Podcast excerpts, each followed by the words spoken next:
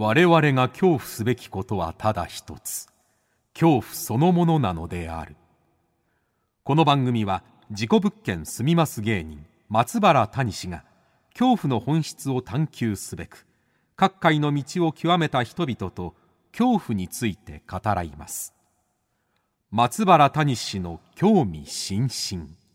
ご一緒に恐怖の感性を磨きましょう。こんばんは松原谷志です。さて先週は大阪歴史博物館で開催中の特別展「怪しい絵展」について学芸員の方に興味深いお話を伺いましたが、えー、今夜もこの季節にぴったりな興味津々な展覧会に皆様をいざないたいと思います。大阪南港 ATC ギャラリーで行われている特別展「ミイラ永遠の命を求めて」えこちらですね、ミイラですよ、ミイラ。はい。何でもこの展覧会に行くとですね、本物のミイラを見ることができると、えー、いうそうですよ。というか僕も実はね、あの、以前行ったことあるんですけれども。ということで、今回お話を伺うのは、国立科学博物館、坂上和弘さんでございます。えー、坂上さん、とても、あのー、面白い方でした。はい。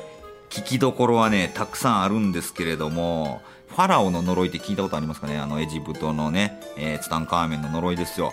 こちらが一体どういうことだったのかっていう解説なんかも伺っております。そしてミイラというのは、えー、エジプトだけじゃございません、えー、南北アメリカヨーロッパアジア、えー、そして日本にももちろんミイラはおりますし皆様がお住まいのご自宅にあります冷蔵庫の中にもミイラがいっぱいいるんですよという興味深いお話をね聞かせてもらいました、えー、さらにはミイラはどうやって作られるのかミイラの作り方なんてのも教えてもらいましたよということで、えー、聞きどころたくさんでございます。ちなみに松原谷氏の興味津々の、えー、YouTube チャンネルの方ではですねこの今回の説明していただきますミイラの写真などもねちゃんとアップしておりますのでぜひ YouTube チャンネルの方でもお楽しみいただければなと思います。さあそれでは番組をリアルタイムでお聞きの方はぜひハッシュタグ興味津々。ハッシュタグ興味の今日は恐怖の今日。で興味津々。で感想などつぶやいてください。それではミイラに会いに行きましょう。お聞きください。どうぞ。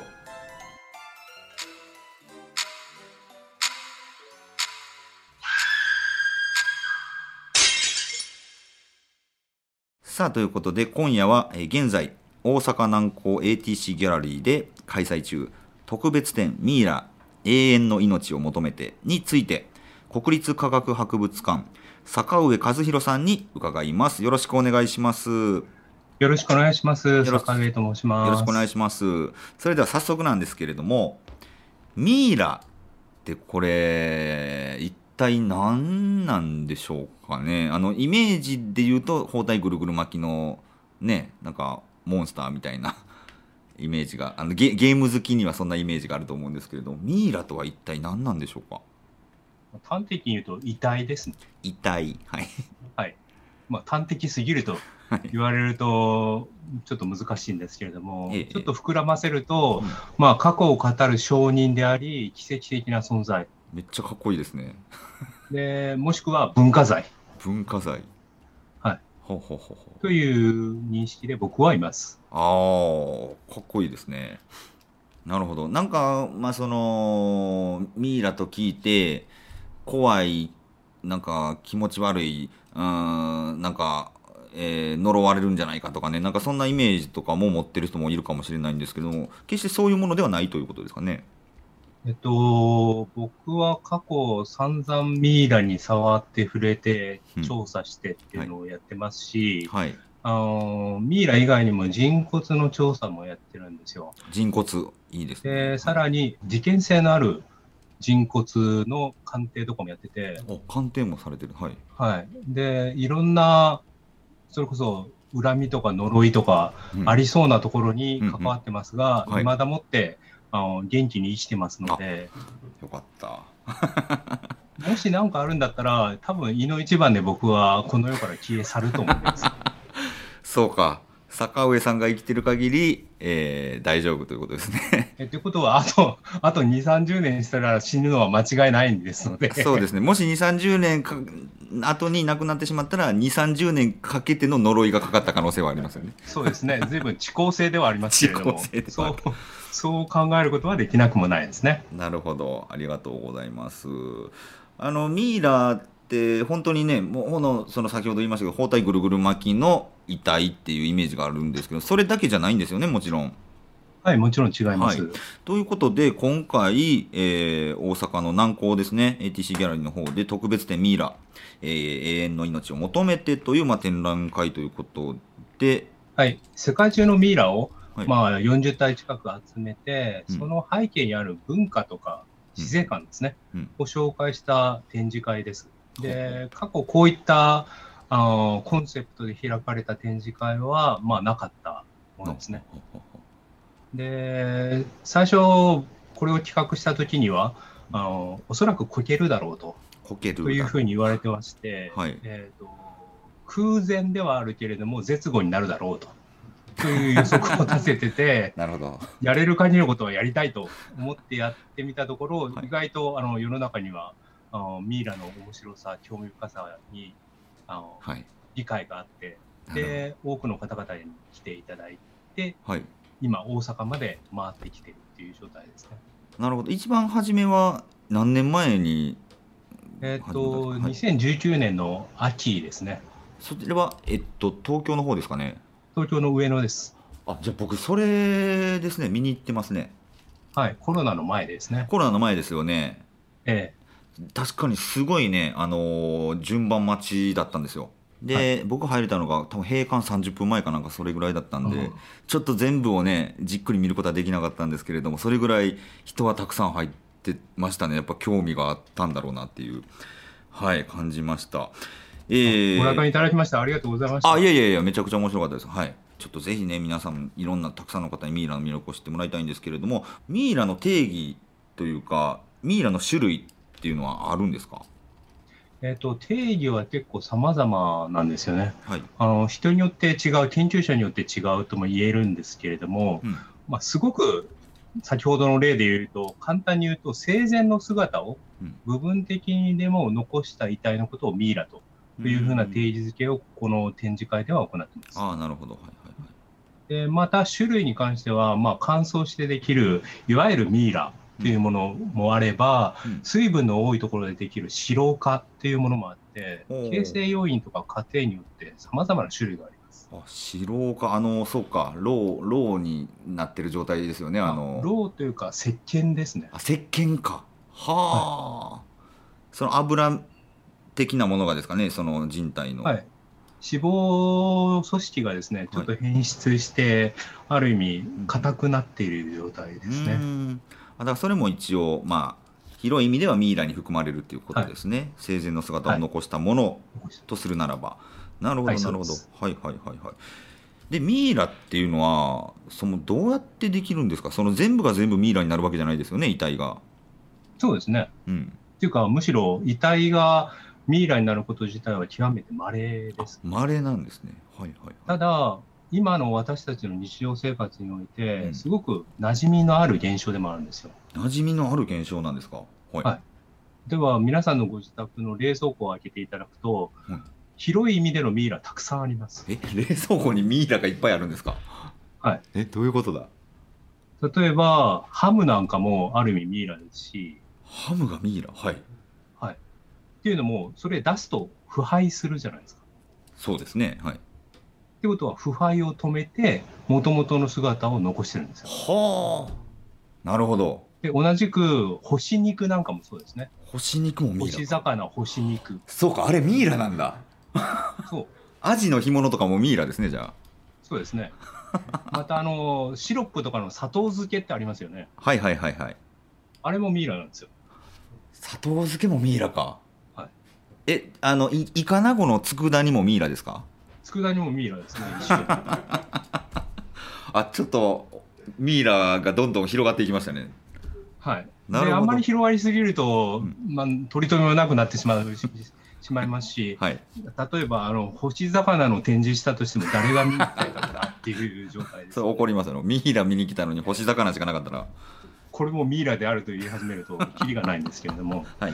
まあ、いずれにしろ、あのそういった現象、要するに冷蔵庫なり干すなりっていうのは、うん。何を行っているかというと、うん。日常的に起こっている腐敗という現象を抑制してるんですよ。はあなるほど。はいはいはいはいはい。でその腐敗が抑制されると、うん。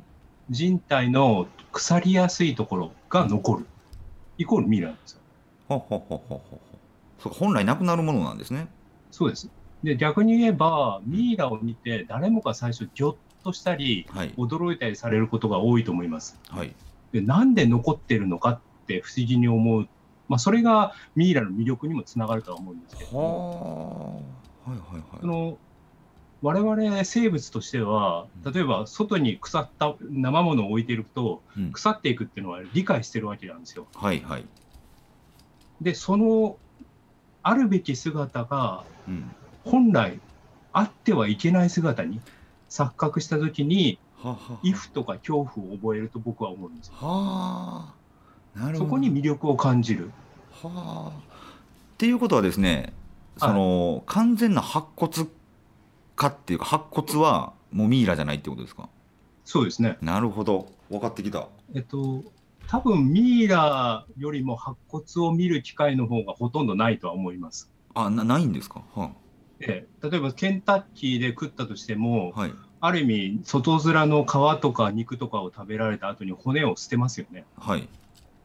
で、皆さん骨ってそんなに興味をお持ちではない。まあそうです対象なんですね確かに。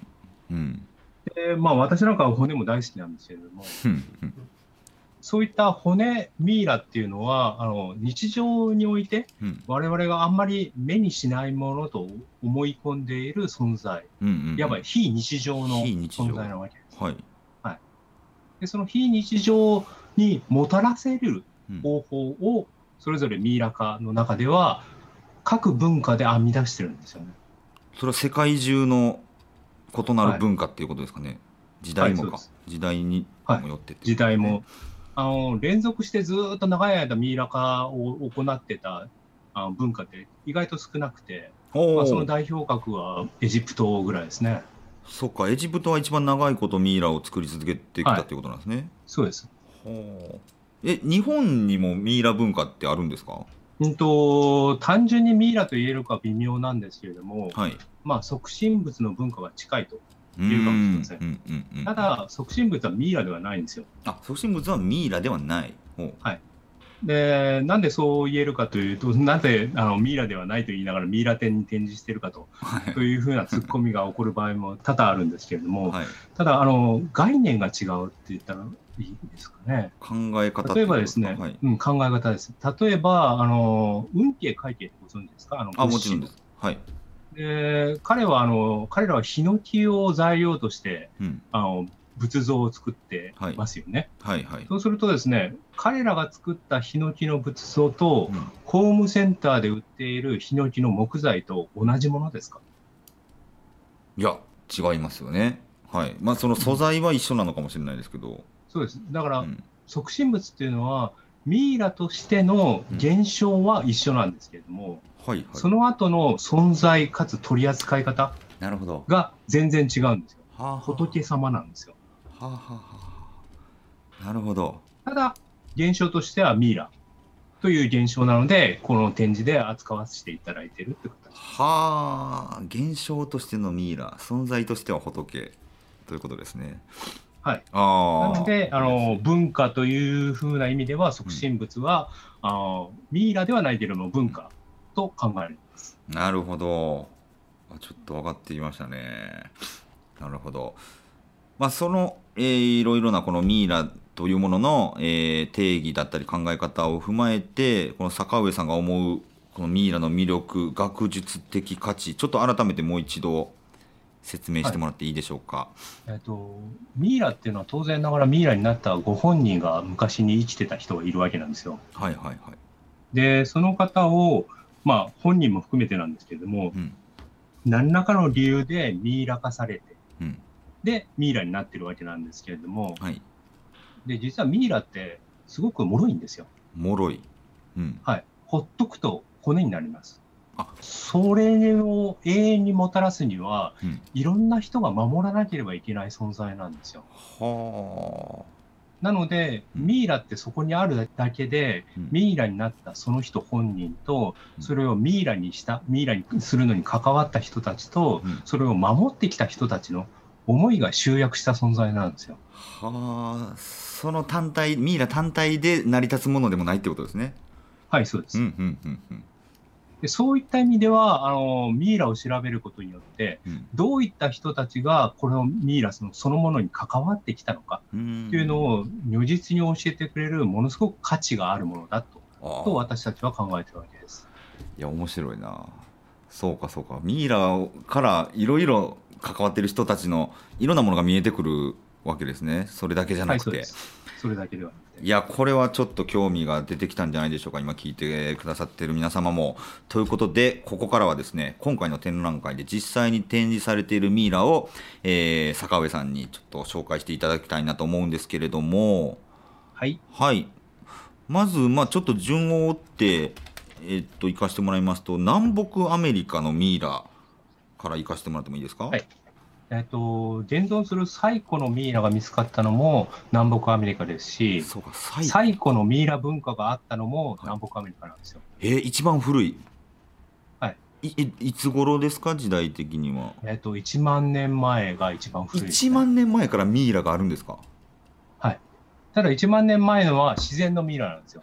あ自然ミイラ。はいはいはい。だから、環境が、あの、うん、そういうの、ご遺体が残るように設定してくれたっていうものですね。うん、あまあ、環境といっても、これの、この最古のやつの場合は、うん、あのコウモリの糞なんですけど。コウモリの糞が自然とミイラを作らせたってことですか、はい、はい、そうです。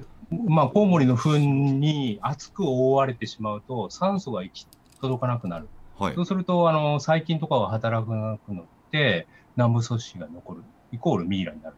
というプロセスですね。面白いなえー、じゃあ人工的に作られたミイラっていうのはまた別の地域だったりするんですか？はい、えっ、ー、とこれは南米のチリの北部ですね。チリになるんだ。えー、はい。まあ、チリとペルーの間、国境沿いに大きな砂漠があるんですけれども、うんはい、その砂漠の中で見つかっているチンチョウロ族のミイラっていうのが、一番古い人工ミイラですね。えー、これは何年前になるんでしょうかね？大体約7000年前。それでも7000年前か。はい。てかもうそんな時代から人工的ってことはもう文明文化があるってことですもんね。そうですね。このミイラの実物を今回展示したかったんですけれども、はい、あの正直国宝級のものですので、でね、今回は あの CT 画像を元にして作った、うん、あのレプリカを展示させていただいてます。ああ。これをでもこれが最古の人工ミイラなんだっていうのも見れるわけですよねこれ展示会に。はいあの今回の展示ではほとんど実物をお持ちしていて、うん、レプリカの方が少ないというか、レプリカの方が大体2つぐらいしかないんですけれども、レプリカのそのうちの1つが、あの珍長老っていう最古のミイラ文化で、はは。もう1つが、あの最も有名なミイラであるツタンカーメンというなるほど。状態ですね。それは確かにあの安易に持ち運びできないですよね。そうです。はい。なるほどな。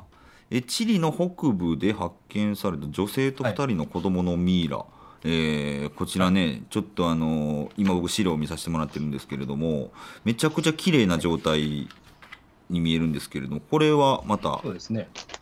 人工的なのかこれも同じく乾燥地帯で保管されていたためだと考えられます。うんでただですねあの、展示会に来られても、おそらく、うん、あの理解できないとは思うんですけれども、残念ながら、はい、えっと、すごくガソリンの匂いがするんですよ。ガソリンの匂いがする、はあ、あはい、そうだったかな、はい。おそらく発見されて、うん、えっと、今、ドイツの標本なんですけれども、はい、ドイツに運ばれた後に殺菌のために、あの有機溶剤、ガソリン系の有機溶剤をまいたと思われます。でそのために保存状態が非常にいいっていう側面があるんですね。なるほどな。そうか、さっき腐らないようにするっていうことですよね、それも。そうです。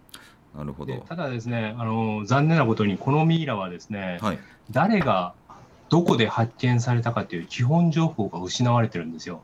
はあ。うんうん、で、実はミイラっていうのは、まあ、単体で結構魅力的なので、はい、かつ人々の関心を引きつけるために、うん、あ基本そういった基本情報を全くない状態でミイラ単体持ち出したり、うん、運んだり購入したりすることがたくさんあるんですよ。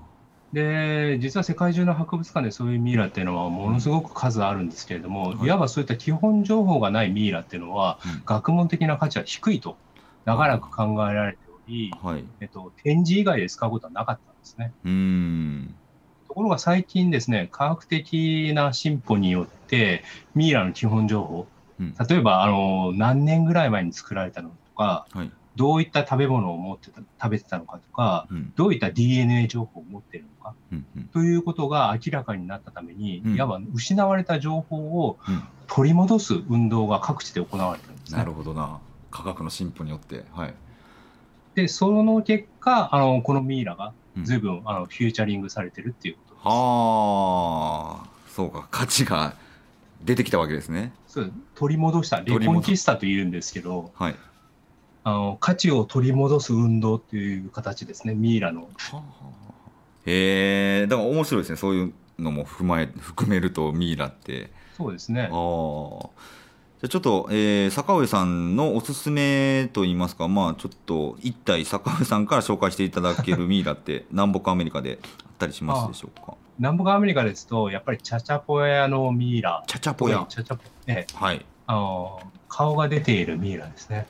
顔が出ているミイラ？はい。で実はですね、あの、インカ帝国では、皇帝もミイラになってたほど、うん、ミイラと密接に関係する文化を持っていたのが分かってるんですよ。ほうほうほう。ところがですね、あのスペインが支配した時にミイラなんて野蛮な風習であるって言ってそれまで大切に保管されてたミイラが壊されたり破棄されたり焼かれたりしたんですよね。はいはいはい、でその結果あのインカ帝国のミイラ文化の実情がほとんど分かってなかったつまり、ミイラが残ってないという状況だったんですよ。ああ、もうこれも侵略によるね、もう文化の破壊ですよね。うん、そうですね。で、このチャチャポヤのミイラ、今回展示している6体のチャチャポヤのミイラっていうのは、1997年に偶然発見されて、はい、インカ帝国時代のミイラの文化を今に伝える非常に貴重な存在です。へで、さりげなく6体って並べてますけれども、はい、本国以外で6体も並べるってのはありえないぐらいの あの貴重なものなんですそうなんだ。はい、でただですね、そんな貴重なミイラですら、はい、あの顔が出てるっていうのは、ミイラ包みを破いて、はい、顔を出して、中を漁った現代人がいるっていうことなんですよ。はあはあはあ、で、これはミイラという貴重な文化財に対する無理解っていうのを、うん、象徴的に表してるんですね。なるほど。でまあ、こういった蛮行を止めるためにもミイラのことを知ってほしいなとな、ね、と思ってるのがこの展示の、はいはいはい、なんていうかモチベーションの一つですのでなのでこの顔の出ているチャチャパヤの女性ミイラが、うん、いわば一番、まあ、紹介したいなと思って、ね、なるほど。顔出したらいけないもんなんだよっていうことですもんね本来。これ顔出してない包まれているミイラの、ななんですかこの包み布ですかね。布に可愛らしい顔顔が刺繍されてますよね、そうなんですよ。大体あの顔の位置に可愛らしい顔がデザインされてて。これだけ見たら可愛いですよね。そうです。包みもですね個性的なものが多いんですよ、うん、あのいろんな柄があったり確かに。はいはい。あの縛り方が特徴があったり、うんうん、あの個性が現れてるんですね。本当だこれって南米のミイラの考え方の一つなんですけれども、はい、えっと、特にインカ帝国の場合は、うん、亡くなった後死んでミイラになるっていうわけではなくて、はい、亡くなった後いわば生きている連続として、まだ社会に関わっていると,、という認識なんですよ。へだからミイラにして形を残してるんですよ。ほうほうほうほう。まだ生きているってことなんだこれは。はい。まあ、生きているっていうか、社会の中では存在している存在。ほうほうほうほう。まあ、ある意味、生きて、動いて、食べて、寝て、動かなくなる。うん。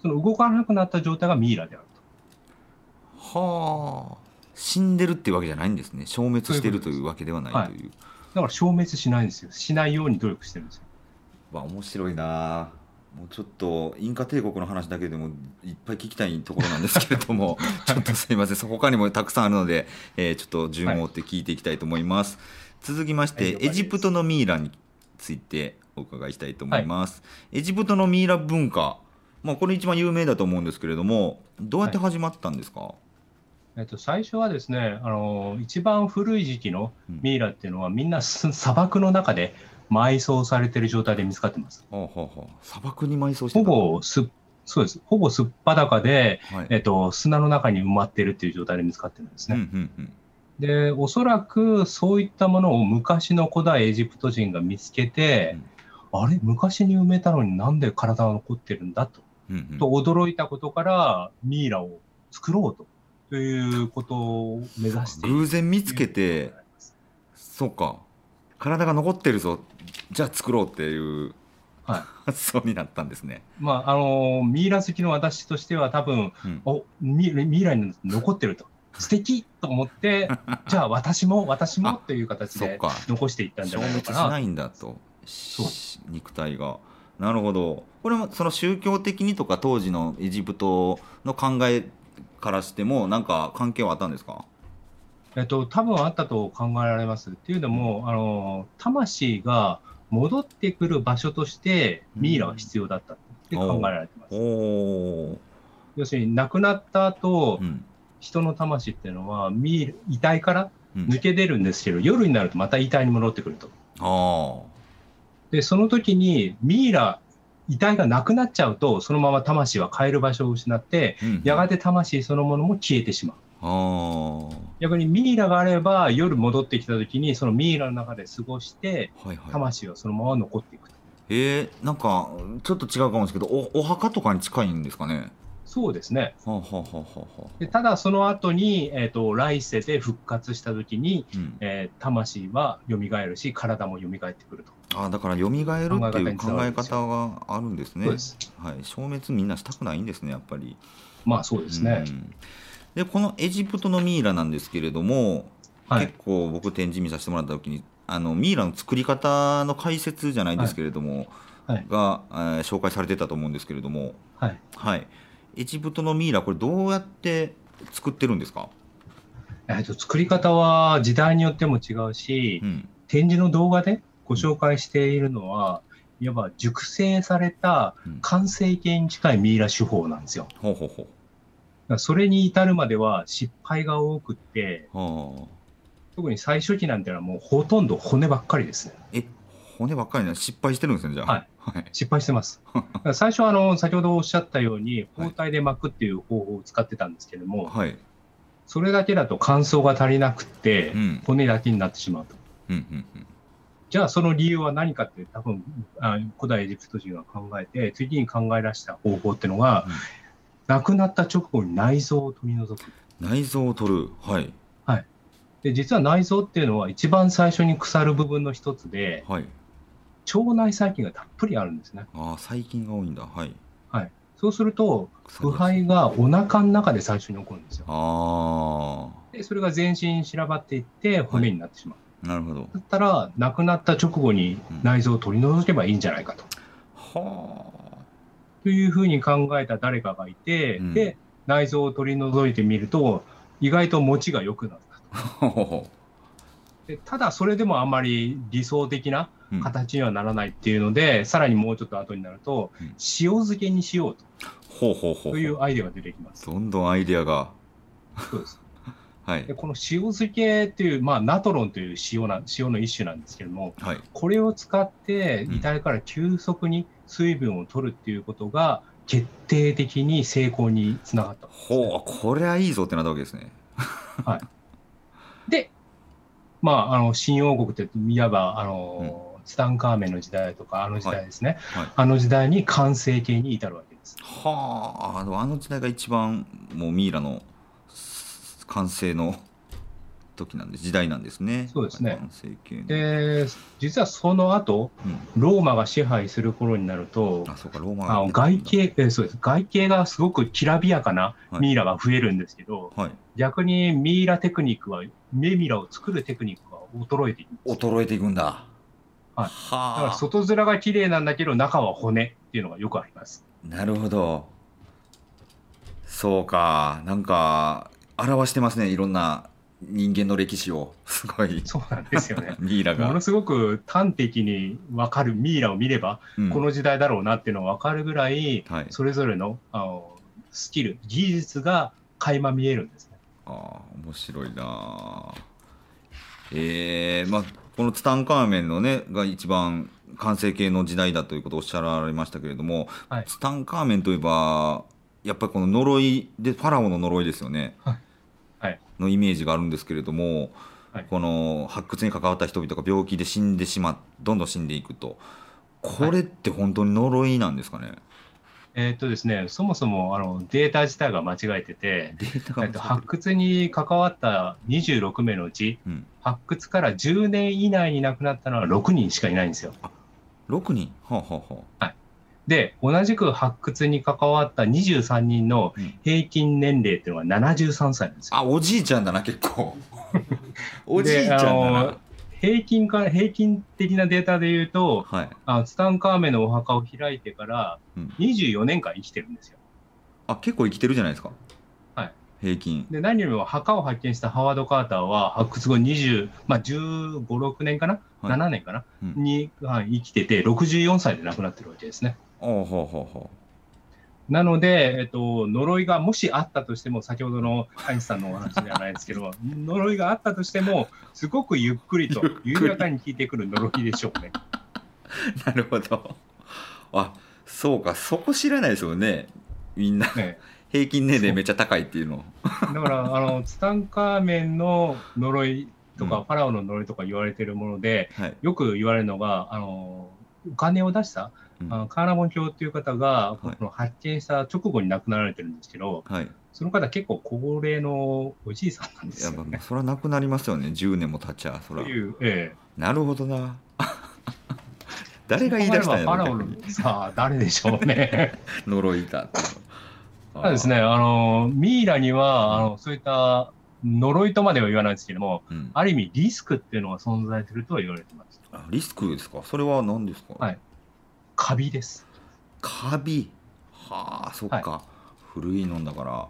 古くって、大体ミイラが収められてるところっていうのは、はいあの、あまり、なんていうか、カビとかには非常に適した環境ですので、うん、うん。それを吸い込んで病気になった人っていうのは、うん。まあ、非常にごく稀にですが、いらっしゃるのは事実です。なるほどなえー、じゃあちょっとエジプトの話もねたくさん聞きたいんですけれども、まあ、ヨーロッパのミイラもあったりとかですね、はい。今回展示には。あとアジアそして日本のミイラも、えー展示されているということなんですけれども、えっと中国にはミイラはあんまりなかったっていう話があったりとか。実はですね、中国には結構あるんですよ。ああるんですか？はいはい。はい。特に奥地、中国の奥地のタクラマカン砂漠っていうところでそうは、か。タゴラーマカン砂漠って中国か、はい中国、そこで埋葬されてた方々っていうのは基本的にミイラになってます。あなってるんですね。ほうほう。昔、あの、敦煌の美人っていう風なミイラが日本にあの展示されてたことがあるんですけれども、はい。実はあの中国の法律で、うん。そういった古いお墓から出た遺体を国外に持ち出すのは禁止されてるんですよ。はいはいで、えっ、と、今回の展示でも一応アプライしてみたんですけれども、うんダメだと、うんうん県もほろろに断られました。結構やあのチャレンジはされてるんですね。もちろん。あの、ねところが、それをなんとかしようとうん、思って、あの、漢の時代に作られたはい金龍玉衣っていうのがあるんですよね。はい。その金龍玉衣っていうのは翡翠でできたボディースーツみたいなものなんですけれども、面白そうだな。すごいな。はい。これを遺体にかぶせることによって、翡翠は熱を奪って腐敗を止めると。いうふうはいなものなんですね。はい。で、これを例えば皇帝とか、うん。あの王族の遺体にかぶせて、うん。遺体の腐敗を止めて、うん。千人になるほというアイディアがあったんですよ。う。はあ。で、この金龍玉位を借りようと思って中国に行って交渉して借りれると,、となったんですけれども、はい、最後の最後の瞬間に北京の方で、あの展示の内容と金龍玉位が違っているので許さんと言われて。あらららら。許さんって言われたんだ。1か月前にダメになりました。ええー。いやこのね資料の写真見させてもらってますけどめっちゃかっこいいですねこの。かっこいいんですよこれ、はい、すっごいかっこいいんですよ。あのなんていうかそうですねあの小判を全部貼ってるみたいななんか。そうですね。あの兵役会社の社長があのプレイボーイの社長が着てそうな あのボディースーツなんですよねいいですねボディースーツですねええいかにもボディースーツって感じじゃないですか。はい。この中にミイラが入ってたんですね。え実は、この中でミイラ化に成功したものは一例もないんですないんですか？失敗してんだ。はい、だって、あの、翡翠がそんな力あるわけないですから。そうか。いいですね。でも失敗してるけれども、その姿を残そうとして、そのボディスーツを作ったと。なるほど。それは残ってるという観点で残ってると。という観点でお借りしたかったんですが、はいはい、あの断られたという 感じです、ね、いや、残念だな。えー、残念です。残念ですね。はい。さあ、そして日本なんですけれども、今回展示されている日本のミイラの中の、まあ、一番気になるのが、この本草学者というミイラですか？はい、薬草研究、はい、薬草などを研究していた人のミイラがすごいっていうのを、えー、なんか聞いたんですけれども、これはどういったミイラなんでしょうか？えっと、この方はですね、あの第二次世界大戦後に発見されたミイラなんですよ。はい。で、子孫の方々がこのミイラの発掘に立ち会われています。ほうほうほうほう。なんでその子孫の方が立ち会われたかというと、うん、先祖伝来の口伝として、うん、自分は自分の考えた方法でミイラになってみるから、うん、後世の子孫はそれを確かめてみろと。という口伝がずっとつながってきたんですね。それを言われてたから、はい、えーと、子孫の方が立ち会われてみたんですが、はい、で実際上げてみたら成功してると。すごいでもちろんあの、うんうん、子孫の方々だと、どういった方法でなあのこのミイラ化をしたかという記録は残ってなかったんですね。あ残ってはないんだ、まあ、口伝ですもんね。はい、おそらく残ってた、文章としては残ってたんですけれども、うん、空襲などの影響であ焼けちゃったってことか。焼けちゃった可能性が極めて高いです。そうか、戦後ですもんね。はい。で、そのために、どうやってミイラがになったかっていうのは分からなかったんですが、うんうん、あの今回あの、CT を取って、分析してみると、非常にユニークな、世界的に見てもユニークな方法でミイラ化に成功したんじゃないかと、というふうなことが分かりました。え？どんな方法で自分でミイラになるって言ってなってるわけですもんね。はい。でどんな方法でミイラになったんですか？いやあのそれに関しては会場でご確認いただければ幸いです。これは皆さんぜひ見てください。えー、本草学者のミイラ。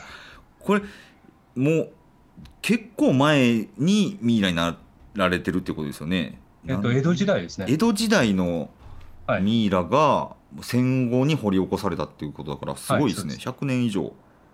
そうです。ですよね。かかって。へえいやこれぜひ見てもらいたい。めちゃくちゃ綺麗ですよねあのはいもう見させてもらいました。これはぜひ会場で見ていただけたらなと思います。はい。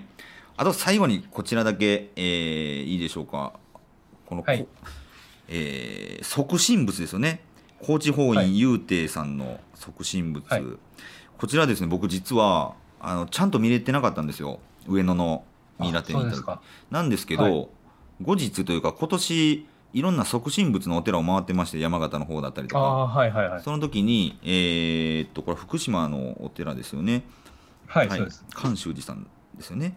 はい、はい、に連絡したんですけれども今即身仏様は旅に出られておられますって言われまして、はい、でどういうことですかって言ったらだからその時は新潟の方だったかな？の、えー、ミイラ店新潟でもされてましたよね、はい、確か。にそうです。ね。の方にあの行かれてたっていうことなので、はい、えミイラ店って僕見に行きましたよっていう話になってあ、はい、あの時にちらっと見たのが高知法院雄亭さんだったんだっていうのが、はい、後に分かるっていうのがありまして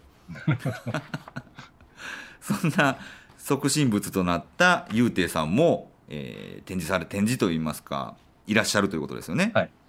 はい。ご来場いただいてます。ご来場いただいてる。はい。そうなんですね。はい。ぜひとも皆さん会場で、ゆうていさんとお会いしていただきたいなと思いますので、えー、よろしくお願いしたいなと思います。ということで、えー、坂上さんすみません、なかなかとたくさんご紹介していただきましてありがとうございます。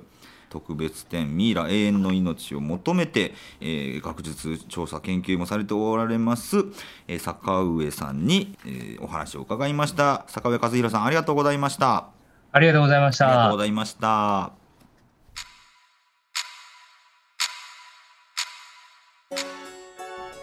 さあいかがでしたでしょうか？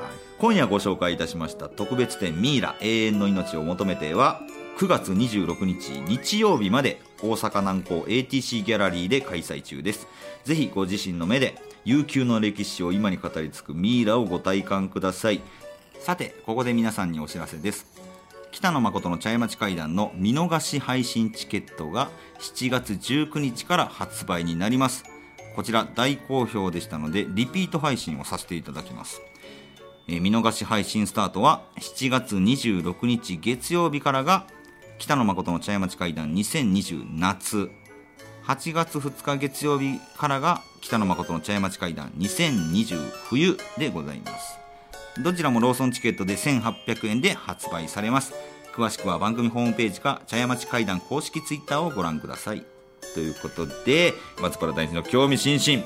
今宵はここまでです。皆様どうかお元気で。さようなら。